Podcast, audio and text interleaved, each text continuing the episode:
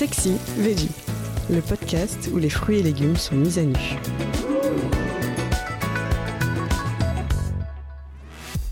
La poire, et si elle ajoutait son grain de sel dans les plats?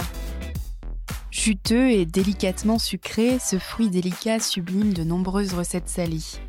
On aime bien jouer les contrastes en le mariant notamment avec des fromages au goût puissant.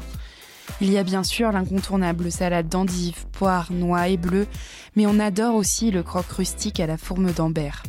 Pour le préparer, c'est très simple. Il suffit de glisser entre deux tranches de pain de campagne, une tranche de fromage, de jambon cru et de poire.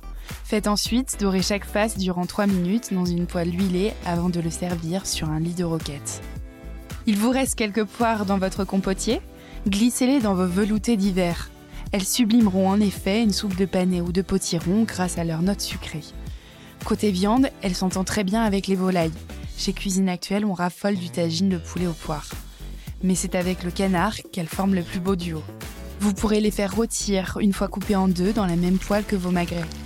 Elles vont alors se nourrir de leur graisse. Au bout de 5 minutes de cuisson, retournez-les puis nappez-les avec un filet de miel. Et pour ajouter une note d'acidité, déglacez la viande et les fruits avec un trait de vinaigre avant de dresser dans les assiettes. Ça change des pommes de terre sarladaises.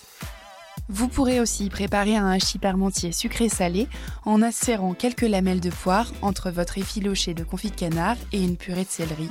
C'est à tomber.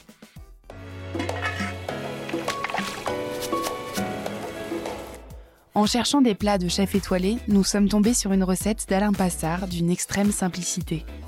Elle se prépare seulement avec trois ingrédients, une pâte feuilletée, deux poires bien mûres et de la fourme d'Ambert. Le chef du restaurant L'Arpège commence par faire cuire le disque de pâte feuilletée dans le four à 180 degrés durant 20 minutes.